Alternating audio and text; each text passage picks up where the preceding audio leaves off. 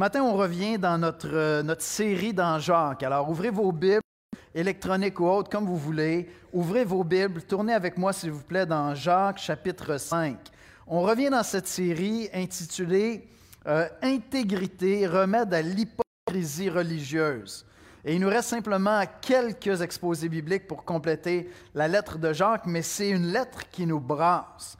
L'Église me donne euh, de la rétroaction, du feedback, et on me dit Waouh, le Seigneur nous parle. Et c'est comme ça que Dieu travaille. Dieu parle à travers sa parole. Il nous met au défi de grandir. Et vous allez voir que ce matin, dans le passage de Jacques 5, disons que Jacques ne se relâche pas. OK? Euh, ça va brasser encore. C'est Jacques, c'est du Jacques avec son style. Et moi, personnellement, j'ai vraiment été stimulé à méditer, à m'examiner moi-même et on va voir ce que le Seigneur va nous enseigner à travers euh, ces sévères mises en garde qu'il adresse dans notre manière de traiter euh, l'abondance, la prospérité dans notre vie. On va aller dans un mot de prière, on va écouter la lecture de la parole ensemble, et puis ensuite on va plonger dans ce très très beau passage. Seigneur Jésus, on est assemblés avec joie ce matin, euh, assemblés pour te chanter des louanges, pour t'adorer notre Dieu, mais aussi t'adorer simplement en étant disponible, en ouvrant nos cœurs, notre pensée, nous te demandons de venir nous visiter ce matin. Que la puissance et la présence de ton esprit soient manifestes. Viens prendre ces, lettres, ces mots, et vraiment leur donner vie, Seigneur. Et euh, nous mettre au défi de grandir, nous mettre au défi de quitter toute forme d'hypocrisie religieuse et au contraire de marcher avec intégrité, en vivant dans nos foyers, dans notre vie personnelle, en Église, en communauté, ces valeurs extraordinaires que toi, tu as incarnées de manière parfaite, Jésus-Christ.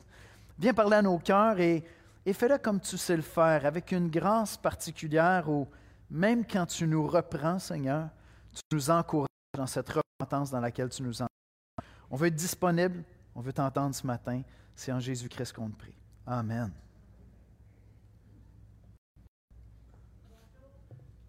Bonjour. Madame Paradis. Bonjour tous les autres aussi. Alors ce matin, la lecture est tirée de Jacques 5, les versets 1 à 6 de la nouvelle édition de Genève. Encore une fois, Jacques 5, versets 1 à 6. À vous maintenant, riches, pleurez et gémissez à cause des malheurs qui viendront sur vous. Vos richesses sont pourries et vos vêtements sont rongés par les teignes. Votre or et votre argent sont rouillés, et le rouille s'élèvera en témoignage contre vous, et dévorera vos chairs comme un feu. Vous avez amassé des trésors dans les derniers jours. Voici le salaire des ouvriers qui ont moissonné vos champs, et dont vous les avez frustrés, crie et les cris des moissonneurs sont parvenus jusqu'aux oreilles du Seigneur des armées. Vous avez vécu sur la terre dans les voluptés et dans les délices. Vous avez rassasié vos cœurs au jour du carnage. Vous avez condamné, vous avez tué le juste, qui ne vous a pas résisté.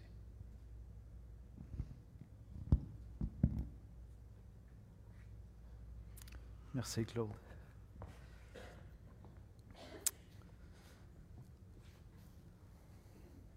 Connaissez-vous l'histoire de Léo et Chico?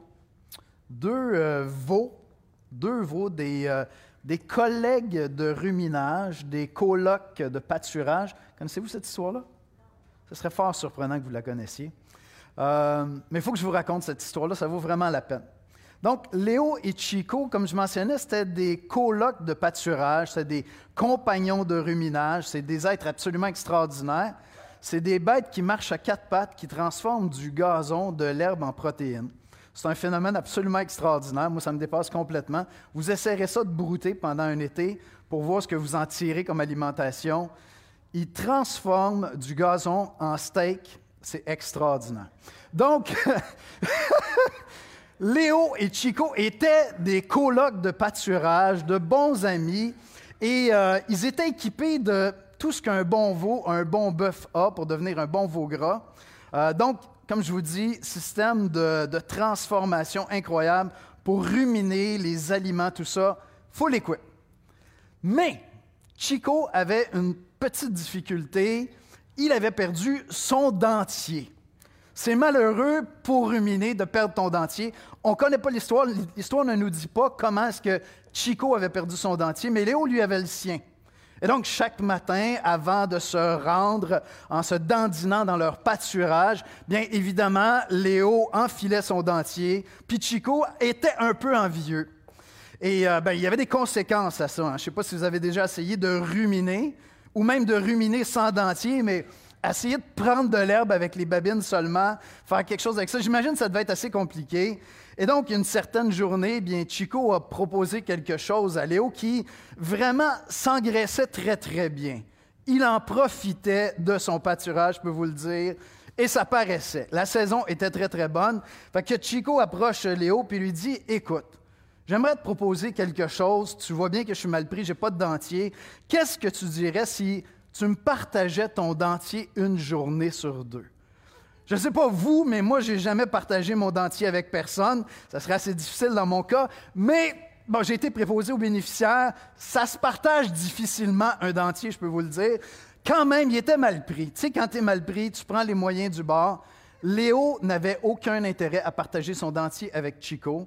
Et donc, pendant tout l'été, mon Chico s'amaigrissait pendant que Léo s'engraissait. Vous me voyez venir, hein?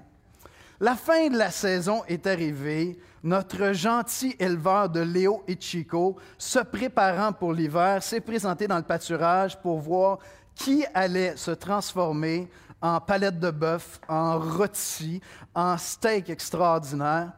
Je suis désolé, j'aime énormément les végétariens, mais je les aime particulièrement en ruminant. Euh, c'est mes végétariens préférés. J'aime tous les végétariens, mais les végétariens ruminants, c'est mes préférés. J'ai une petite, petite préférence pour ceux-là. Vous me pardonnerez cette euh, discrimination, les amis. Euh, que notre gentil éleveur arrive, puis euh, il voit Chico sans son dentier, qui a souffert tout l'été, et il voit mon Léo qui a profité des pâturages. C'est un beau veau gras. Vous devinerez qui a été emporté pour une belle transformation pour l'hiver. Notre Léo est parti pour des jours meilleurs et, cette histoire-là me faisait penser exactement à la lettre de Jacques, lorsque Jacques dit au chapitre 5, verset 5, Vous avez vécu sur la terre dans les voluptés et dans les délices, vous avez rassasié vos cœurs au jour du carnage. Dieu, Dieu est dur avec les gens riches ici. L'histoire ne dit pas si, en fin de compte, Chico a réussi à récupérer le dentier de Léo. Ça, on ne connaît pas la suite de l'histoire. Mais, euh, mais quand même, je trouvais que ça parlait fort. Crois que ça parlait fort. Et ce matin, ce qu'on va voir, c'est que Jacques nous dit, voici ce qu'il nous dit. Assure-toi, avant toute chose, d'être riche de justice, afin de ne jamais avoir à, rougir de ta prospérité. C'est comment je résume? Ces, ces lettres, ces paroles très dures de Jacques envers le riche. Il est en train de nous dire, assure-toi, avant toute chose, d'être riche de justice, afin de ne jamais avoir à rougir de ta prospérité. Le premier point ce matin, je l'ai intitulé Jugement prophétique contre les riches. Regardez le verset 1. À vous maintenant, riches, pleurez et gémissez à cause des malheurs qui viendront sur vous. Le ton de Jacques est extraordinairement sévère ici. Une des questions que tu te poses rapidement quand tu lis ça, tu dis est-ce qu'il parle des chrétiens ou non? On vient à cette question-là dans un instant, mais c'est assez troublant parce qu'il est très, très dur, il est très sévère. Il parle de malheur qui va venir sur eux. Tu es chrétien, tu es sous la grâce, tu as été pardonné en Jésus-Christ. De quoi il parle? Est-ce qu'il parle des chrétiens ou non? Troublant. Euh, il annonce des malheurs sur les riches.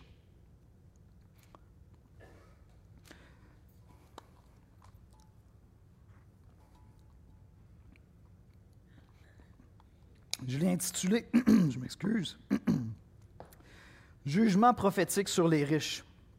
Si vous êtes familier avec les prophètes de l'Ancien Testament, relisez tout ce passage-là en pensant aux, prophètes de l'Ancien Testament, et ça sonne vraiment comme une parole prophétique qui est prononcée. Euh, vous savez, euh, souvent l'expression qui est utilisée en anglais pour parler des prophéties dans l'Ancien Testament, on va, on va dire brimstone and fire, le soufre et le feu la colère de Dieu qui est annoncée, ça, résonne comme ça ici, ce qui est en train de se passer là. Et je reviens sur l'aspect prophétique dans un instant. Mais la première question, c'est à qui est-ce qu'il s'adresse? Est-ce que Jacques est en train de parler à l'Église ici? Est-ce que vraiment Jacques serait en train de dire qu'il y a des chrétiens qui se comporteraient mal avec leurs finances? Bien sûr que non. À travers l'histoire de l'Église, l'Église a toujours été exemplaire. N'a jamais brillé par son opulence ou par ses excès, n'est-ce pas?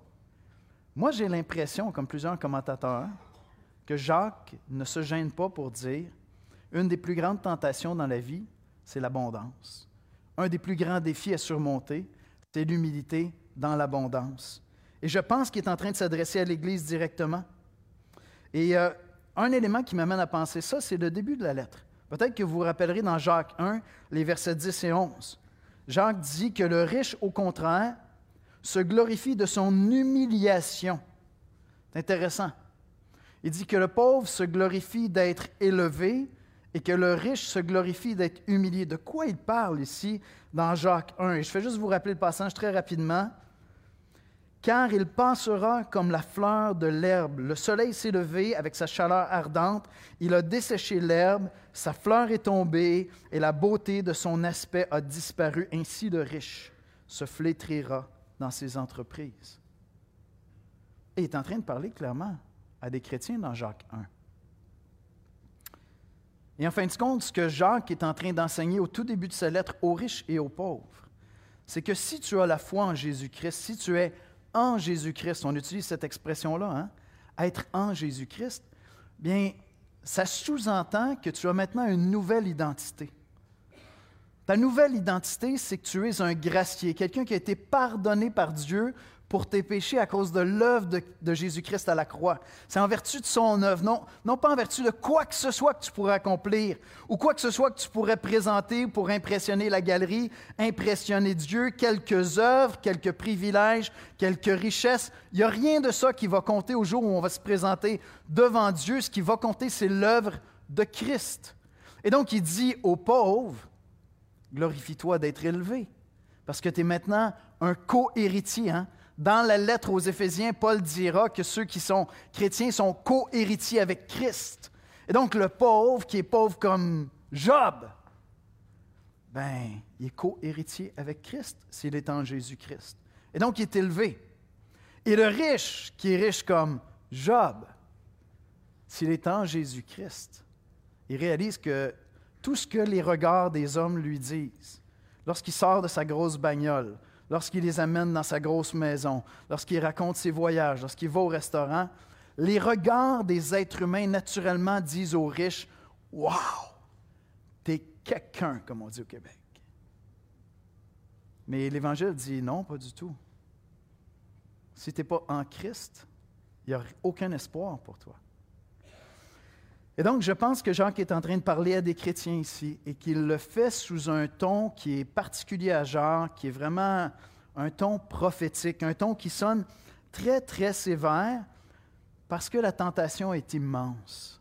S'il y a une chose qui est difficile pour nos cœurs euh, tentés par le péché de gérer, c'est l'abondance ce sont les talents, les dons, les privilèges. C'est extraordinairement difficile pour nous de ne pas situer notre identité dans ces choses-là et vraiment de se rappeler que c'est en Jésus-Christ que, que se trouve notre identité.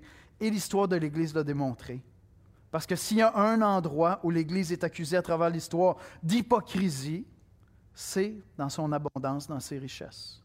Et oui, on a de grands moments dans l'histoire de l'Église où l'Église est très pauvre, elle est persécutée, elle est démunie, elle est underground, elle est cachée. Mais souvent aussi, des sociétés ont été en quelque sorte conquises par une culture chrétienne qui vient façonner plein de valeurs. Et là, ça devient trendy d'être chrétien, ça devient à la mode. Et là, l'Église y perd son âme et manifeste de l'hypocrisie religieuse. Pourquoi est-ce que j'ai parlé de jugement prophétique? Bien, je, saisis l'occasion pour parler un peu de la prédication, ce qu'on fait ici le dimanche matin. Et je pense que vous allez, vous allez le voir assez bien. Dans Malachie, livre prophétique dans l'Ancien Testament, chapitre 3, verset 5, on lit Je m'approcherai de vous pour le jugement, et je me hâterai de témoigner contre les enchanteurs, les adultères, contre ceux qui jurent faussement, contre ceux qui retiennent le salaire du mercenaire, qui oppriment la veuve et l'orphelin, qui font tort à l'étranger et ne me craignent pas, dit l'Éternel des armées. Mais retenez ça, ce que je viens de lire, puis écoutez maintenant Jacques 5, versets 2 et 3. Vos richesses sont pourries et vos vêtements sont rongés par les teignes. Votre or et votre argent sont rouillés et leur rouille s'élèvera en témoignage contre vous et dévorera vos chairs comme un feu. Vous avez amassé des trésors dans les derniers jours.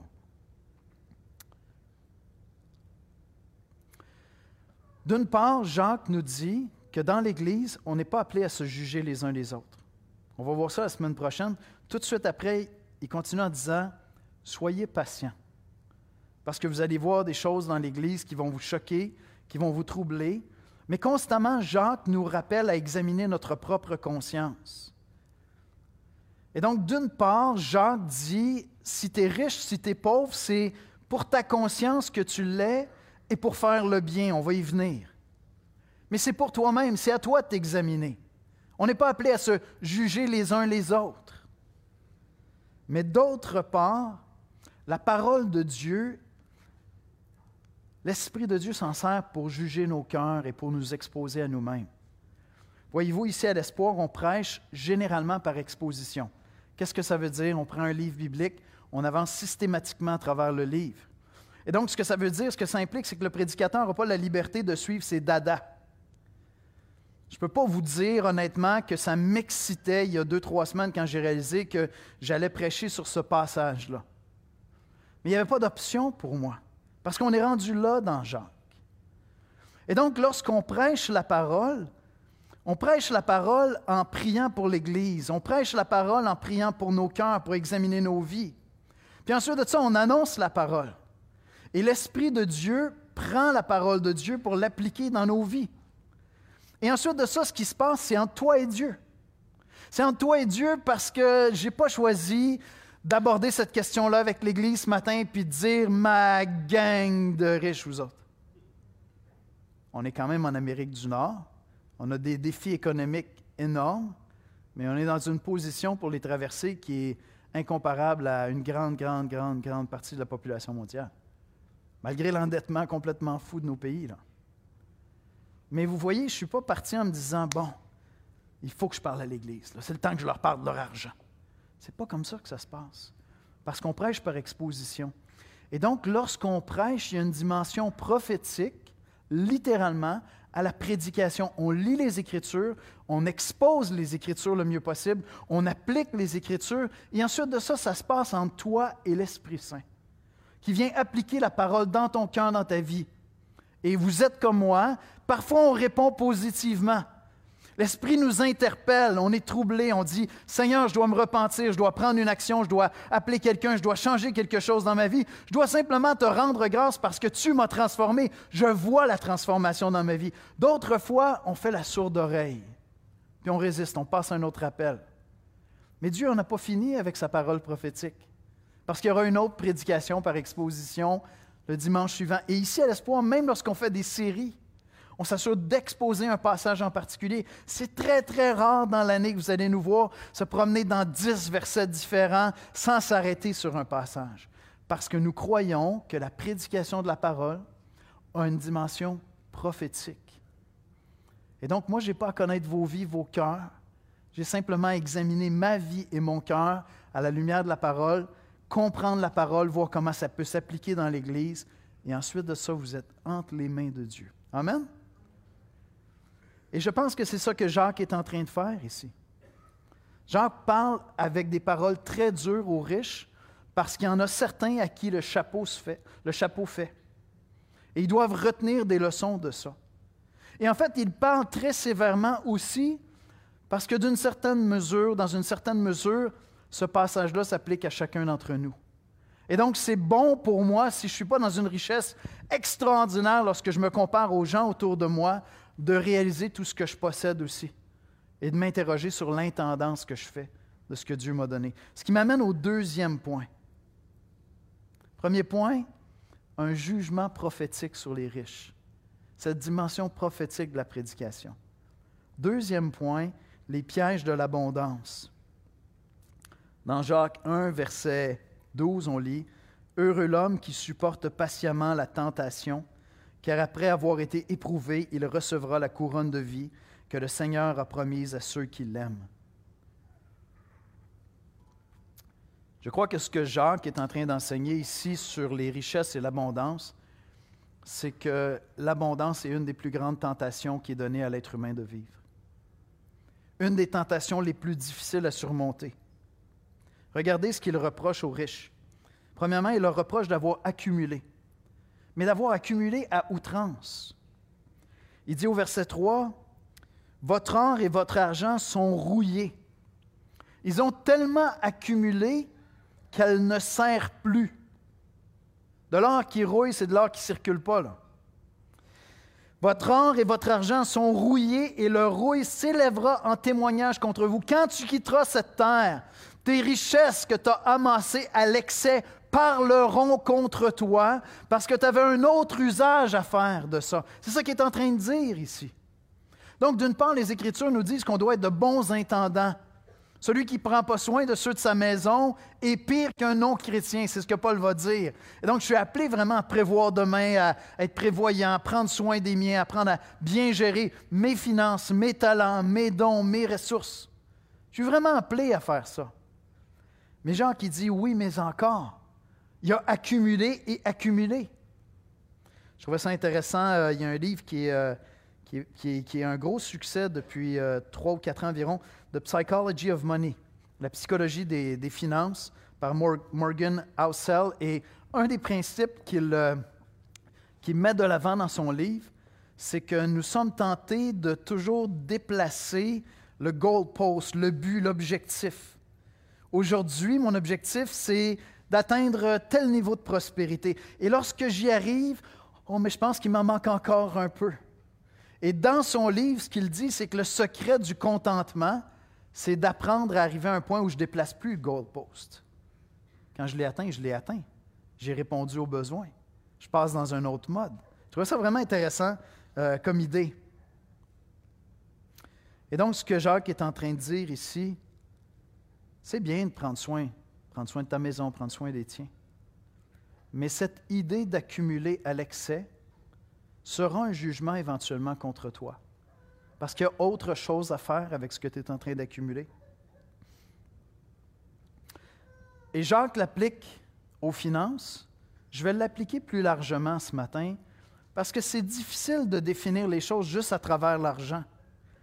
L'argent fait que tu nais dans tel contexte démographique, social, qui est accompagné de plein de privilèges. Les études sont hyper claires si tu nais dans un quartier très pauvre, les probabilités que tu deviennes un criminel, pas parce que tu es une plus mauvaise personne, à cause du contexte, sont plus élevées que si tu es, né dans un autre contexte. Je ne suis pas en train de faire de la discrimination, on fait des constats. Et donc, c'est une des manières de combattre ces disparités-là. Et donc, c'est dur de définir la richesse juste avec l'argent parce qu'avec la prospérité financière, il y a plein d'autres privilèges qui viennent avec ça, qui nous, ouvrent toutes, qui nous ouvrent toutes sortes de portes. Et donc, j'aime mieux le voir comme une bonne intendance de tes dons, de tes talents, de tes privilèges, de tes biens matériels, de tes richesses financières. Et finalement, ce que Jacques est en train de dire, c'est que tout ça t'a été donné, pas seulement pour toi, pas seulement pour toi, certainement pour que tu en profites, certainement pour que tu prennes soin des tiens, mais ça va beaucoup plus loin que ça.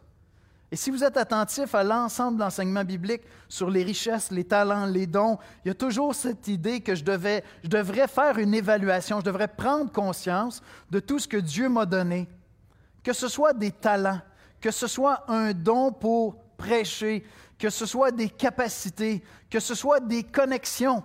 J'ai un réseau qui est vaste. Je peux bénir des gens à travers ça. Voyez-vous, c'est large. Et donc, je ne veux pas le définir seulement avec l'argent, parce que mesurer les privilèges qu'apporte la prospérité, c'est extraordinairement complexe. C'est très, très, très, très vaste. Dans 2 Corinthiens 8, versets 13 à 15, Paul dit, car il s'agit non pas de vous exposer à la détresse. Il parle de pourvoir, de prendre soin financièrement, de s'entraider. Il dit, car il s'agit non pas de vous exposer à la détresse pour soulager les autres, mais de suivre une règle d'égalité dans les circonstances présentes. Votre superflu pourvoira à leurs besoins, afin que leur superflu pourvoie pareillement au vôtre en sorte qu'il y ait égalité, selon qu'il est écrit, celui qui avait amassé beaucoup n'avait rien de trop, et celui qui avait amassé peu ne manquait de rien. Et là, on fait référence à la collecte de la manne dans le désert, au caille, on pouvait prendre soin les uns des autres. Et donc, une des questions qu'on doit se poser, que ce soit avec notre argent, nos biens matériels, nos diplômes, nos privilèges, n'importe quoi, j'accumule jusqu'où Jusqu'à quand? Ton or qui rouille dans son grenier, dans ses banques, sera un jugement contre toi au jour où tu paraîtras devant Dieu. Deuxième tentation, c'est la fraude, c'est l'iniquité. Regardez verset 4. Voici les salaires des ouvriers qui ont moissonné vos champs et dont vous les avez frustrés. Il dit, certains riches ne rémunèrent pas à la valeur de, du travail exécuté. Vous les avez frustrés de leur salaire. Et leur salaire crie. Et les cris des moissonneurs sont parvenus jusqu'aux oreilles du Seigneur des armées. Et on est vraiment là dans le brimstone and fire des textes prophétiques de l'Ancien Testament. Leurs cris sont parvenus aux oreilles de l'Éternel des armées. Tu es dans l'Ancien Testament, tu es dans ces paroles prophétiques où tu dois t'arrêter, t'écouter et dire Dieu est absolument intolérant envers toute forme d'abus, d'injustice, spécialement quand tu es en position d'autorité. Peut-être que c'est au travail, peut-être que tu es dans une fonction d'autorité au travail, peut-être que tu es l'aîné de la famille. Et tu sais comment profiter de ça contre tes frères et sœurs à la maison. Peut-être que c'est à l'école, tu es le chouchou du prof. Toi, tu as le talent d'avoir l'attention des, des, gens responsables, des autorités, et t'en profites un peu au lieu de faire profiter de tes privilèges. Non, tu le prends dans ton intérêt. Et Jacques nous met en garde. Avec les privilèges vient la tentation d'agir injustement. Est-ce que tu agis avec justice avec tes privilèges? Et troisième tentation, celle de s'engraisser, celle de tout garder pour soi pour jouir de la vie à l'excès. Regardez verset 5, je l'ai cité tantôt, vous avez vécu sur la terre, dans les voluptés et dans les délices. Vous avez rassasié vos cœurs au jour du carnage. Alors que certains sont en train de mourir de faim, vous faisiez la fête. Et encore une fois, ce n'est pas que les Écritures sont contre le riche. Hein? Vous ne trouverez pas dans la Bible la notion que être riche est un péché. Vous ne trouverez pas ça. J'aime bien un commentateur, euh, A. Barnes, qui dit Non, en fait, le défi se trouve, et c'est là qu'on pêche souvent dans notre abondance, c'est dans la manière dont nous acquérons cette abondance c'est dans l'attitude, l'esprit que l'abondance peut produire en nous et dans la manière dont nous disposons de cette abondance. C'est là que peut se trouver le péché. Je veux dire, Jésus va vers Zachée et il ne dit pas à Zachée, le collecteur de taxes, le voleur, c'était un voleur. Et Zachée dit, je vais remettre euh, quatre fois plus à tous ceux que j'ai volés, tout ça. À la fin, Jésus lui dit pas, non, non, attends, attends, attends, bel effort, mon copain, tu vas donner toutes tes richesses aux pauvres. Non. Jésus dit, wow, l'Évangile est rentré ici, la foi est rentrée dans cette maison. Au jeune homme riche, il va dire, débarrasse-toi de tous tes biens. Parce qu'avec Dieu, c'est toujours une question de cœur. C'est toujours vers le cœur que Dieu s'en va. Et donc, Dieu n'est pas en train de dire qu'être riche, c'est un péché. La question, c'est comment as-tu acquis la richesse? Qu'est-ce que ton abondance produit comme disposition de cœur? Et comment dispenses-tu, disposes-tu de ta richesse? Qu'est-ce que tu fais avec ça? Et donc, je le citais dernièrement dans un message, mais euh, l'idée, c'est fesse-toi, profite de ton abondance et invite à ta table celui qui ne peut pas se payer ce festin-là. C'est ça l'idée. C'est ça l'idée. Fais profiter autour de toi, bénis les gens autour de toi à travers cette abondance, cette richesse que tu as eue. Et donc, qu'est-ce que ça veut dire? Ça veut dire que si je suis prospère, je vais chercher à être un bon intendant des choses de Dieu. Je veux gérer les choses que Dieu m'a confiées, les talents, les capacités, les opportunités au travail, les promotions, les privilèges qui viennent avec tout ça. En les plaçant devant Dieu comme un serviteur, je veux me rappeler que mon identité ne se trouve pas dans ces choses-là. Mon identité, si je suis chrétien, si tu es chrétien comme moi, ton identité se trouve en Christ. Et donc, si tu es riche, hein, comme je le suis, hein, je vis en Amérique. Je sais, on se compare, puis on voit les années qui sont difficiles, puis étudier ce passage-là posait toutes sortes de questions dans ma tête. Accumuler, accumuler, puis là, je me disais, oui, mais les générations qui viennent, regarde les générations qui ont précédé, dont la mienne, la première maison qu'on a achetée, là, je veux dire, je serais incapable aujourd'hui de l'acheter. Mon salaire est énorme quand j'ai commencé dans le ministère. On n'ira pas là, mais euh, c'est un miracle de Dieu qu'on ait pu acheter une maison. Et mon salaire est énorme comparé à ce que je faisais au début du ministère. On est bien traité ici. Mais je serais incapable d'acheter ma première maison aujourd'hui. Qu'est-ce qui va arriver avec les prochaines générations? Ça me troublait. Ça me troublait, toutes ces questions d'accumuler, puis qu'est-ce qu'on fait avec ça, puis est-ce qu'on doit... Vous savez, on vit en Amérique du Nord. En Amérique du Nord, les plus grandes valeurs, c'est l'autonomie et l'indépendance. Il fut un temps où les valeurs judéo-chrétiennes étaient là, c'était beaucoup plus fort. Maintenant, ces valeurs-là sont en train de disparaître. Les plus grandes valeurs en Amérique du Nord, c'est l'autonomie et l'indépendance. Que vraiment c'est défendable bibliquement? Dieu n'est ni communiste ni capitaliste.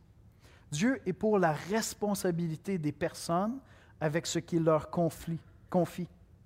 Si vous êtes familier avec la Bible, vous connaissez l'histoire d'Adam et Ève, ils sont dans le jardin, c'est l'abondance totale. Tu ne peux pas être plus riche que ça. Je vous la seule chose qui manquait, c'était des arbres à bœuf. Euh, moi, j'aurais mis un arbre à bœuf dans le jardin. Dieu ne m'a pas consulté, il est plus sage que moi, je respecte ça. Mais je veux dire, c'était l'abondance totale. Et Dieu dit, je veux que vous soyez responsable. Je vous donne un, opt-out. Vous avez une option pour sortir de ça. Il y a un arbre, celui-là, vous ne devriez pas y toucher. Agissez de manière responsable. Toute la Bible est faite comme ça. Dieu nous donne. Dieu nous donne pour qu'on le glorifie en agissant de manière responsable avec notre abondance. Et donc, la question, c'est qu'est-ce que tu fais de tes privilèges? Qu'est-ce que tu fais de ta richesse? Qu'est-ce que tu fais de ton abondance? Profites-en, bénis ta famille, bénis ta maison, Rends grâce à Dieu. Sois prospère. Et agis avec justice. Une justice digne de Dieu. Avec tout ce que Dieu t'a confié. Comme un bon intendant qui n'aura pas à rougir d'avoir accumulé dans son compte de banque des biens matériels, des richesses qui finalement, quand tu comparais devant Christ, tu vas te présenter nu comme un verre. Et je veux terminer avec une dernière idée, peut-être, en fait, en définitive, la portion la plus dure du passage. Alors, il commence au verset 1. À vous maintenant, riches, pleurez et gémissez à cause des malheurs qui viendront sur vous. Et il termine au verset 6 cette portion-là en disant, Vous avez condamné, vous avez tué le juste qui ne vous a pas résisté. C'est là que c'est troublant. Tu te dis vraiment, c'est des chrétiens, ils ont tué des justes. Je ne comprends pas qu'est-ce qui se passe ici. Mais commençons par le premier verset. Jean qui est super dur, mais Jean qui s'adresse à l'Église à travers toute sa lettre. Et le passage commence en disant À vous maintenant riches, pleurez et gémissez. Jacques lance un appel à la repentance. C'est ça qu'il fait. Humiliez-vous sous la puissante main de Dieu. Et donc, l'appel de l'Esprit ce matin, c'est que chacun de nous, en considérant sérieusement nos privilèges, notre abondance, nos opportunités, nos dons, nos talents, qu'on puisse examiner si Dieu nous réprimande et si on doit se repentir. Mais il y a une place pour la repentance ici. C'est un appel à la repentance. Et se repentir, c'est quoi? C'est réaliser, prendre conscience que je ne suis pas toujours en train de glorifier Dieu avec mes richesses, que mon dentier, je le garde peut-être juste pour moi finalement, et que je m'engraisse pour profiter de la vie.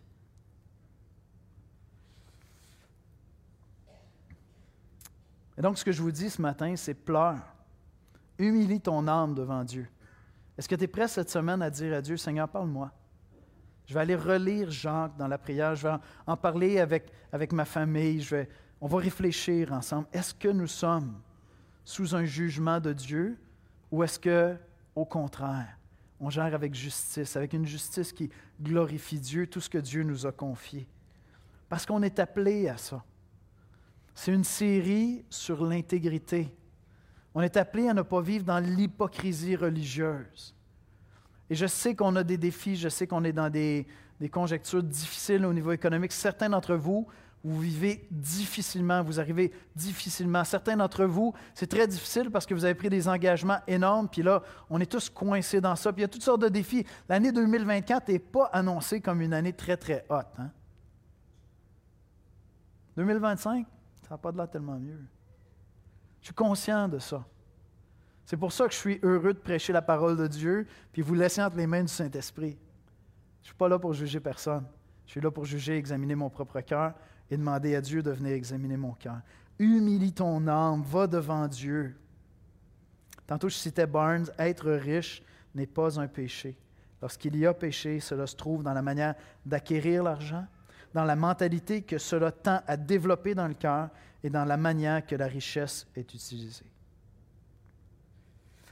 Et je termine avec cette dernière parole-là à la fin au verset 6 qui est vraiment troublante.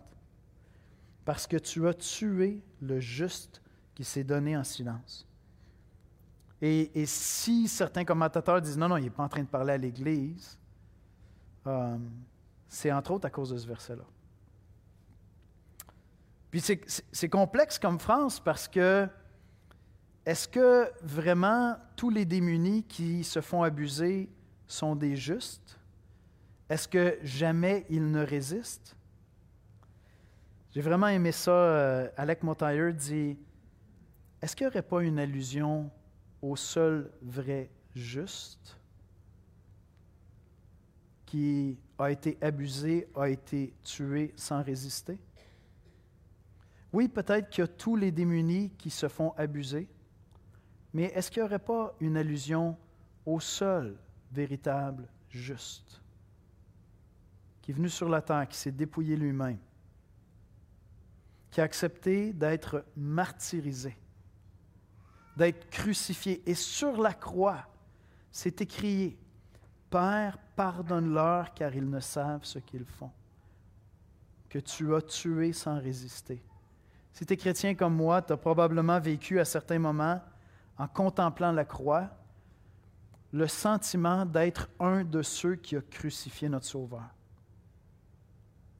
À peu près tous les chrétiens, à un moment, en contemplant, en méditant sur la croix, se disent, si j'avais été là, je pense que j'aurais fait partie de ceux qui t'auraient crié des bêtises. Si j'avais eu l'opportunité d'être un des soldats, je pense que je t'aurais haï.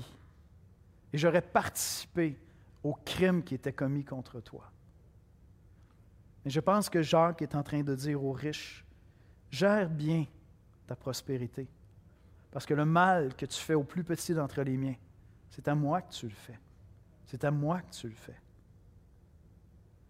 Dans Ésaïe 53, livre prophétique, verset 7, on lit Il a été maltraité et opprimé, et il n'a point ouvert la bouche. On parle du seul vrai juste, ici Jésus-Christ. Parole prophétique qui s'est réalisée des centaines d'années plus tard, semblable à un agneau qu'on mène à la boucherie, à une brebis muette devant ceux qui l'attendent. Il n'a point ouvert la bouche. Dans Actes, Pierre est en train de prêcher, puis il dit, le Dieu d'Abraham, d'Isaac et de Jacob, le Dieu de nos pères, a glorifié son serviteur Jésus que vous avez livré et renié devant Pilate, qui était d'avis qu'on le relâche. Vous avez renié le saint et le juste, et vous avez demandé qu'on vous accorde la grâce d'un meurtrier.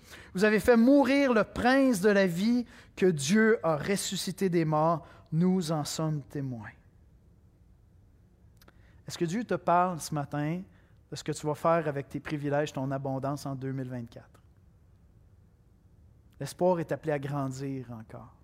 On est appelé toujours à examiner les moindres coins de nos cœurs, de nos vies, pour s'assurer qu'il n'y a pas d'hypocrisie. Là. On est appelé à entendre l'appel à la repentance. Je vais demander aux musiciens de venir me rejoindre à l'avant. Jacques nous dit, Assure-toi avant toute chose d'être riche de justice. D'être riche de justice. Jésus-Christ le juste s'est dépouillé de toutes ses richesses pour venir sur la terre, devenir serviteur, mourir sur la croix pour nos péchés. Agir avec justice, avec l'abondance que Dieu me donne, c'est prendre soin des miens, mais c'est réaliser que je peux servir des gens autour de moi. Marcher à la suite de Christ et voir comment je peux bénir à travers mes dons, mes talents, mon réseau, mes contacts, ma richesse, mes biens matériels. Il y a des gens à l'espoir qui accueillent des personnes qui viennent vivre chez eux pendant des mois et des mois et des mois. Par amour, par générosité. Il y a des gens qui partent en vacances, qui prêtent leur voiture. Ça me déstabilise.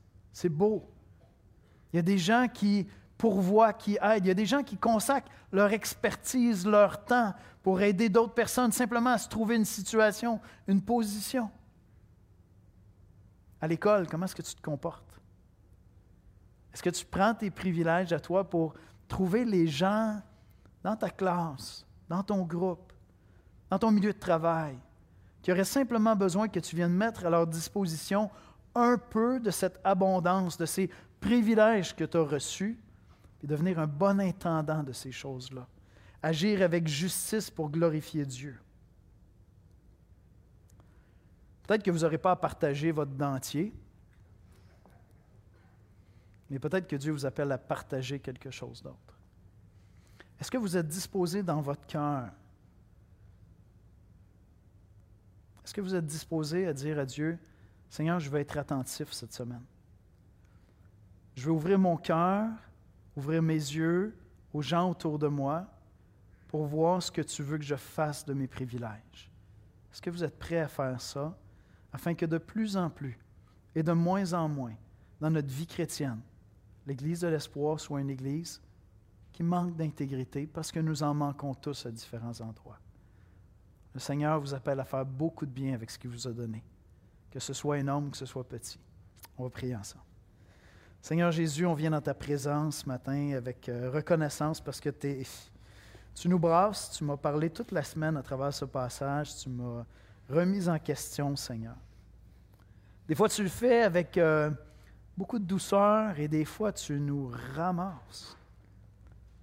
Mais c'est toi qui le fais, Seigneur. On vient humblement en, reconnaissant que c'est ton ministère à toi, ce n'est pas notre ministère à nous, ce n'est pas, pas le message que j'ai préparé, ce n'est pas, pas une parole particulière, c'est ton esprit qui prend les saintes écritures, qui l'applique dans nos vies, qui nous confronte à toute forme d'hypocrisie religieuse. Seigneur, nous voulons te glorifier en 2024 avec les ressources que nous avons. Seigneur, tu nous as donné beaucoup de toutes sortes de manières. Et on veut être disponible. Cette semaine, Seigneur, je te prie d'ouvrir nos yeux, d'ouvrir notre cœur, d'ouvrir nos oreilles, pour qu'on puisse voir les opportunités que tu places devant nous, d'agir avec justice, avec les privilèges et l'abondance que tu nous as donnés. Sois béni, sois béni au milieu de nous, Seigneur Jésus. Amen. Amen.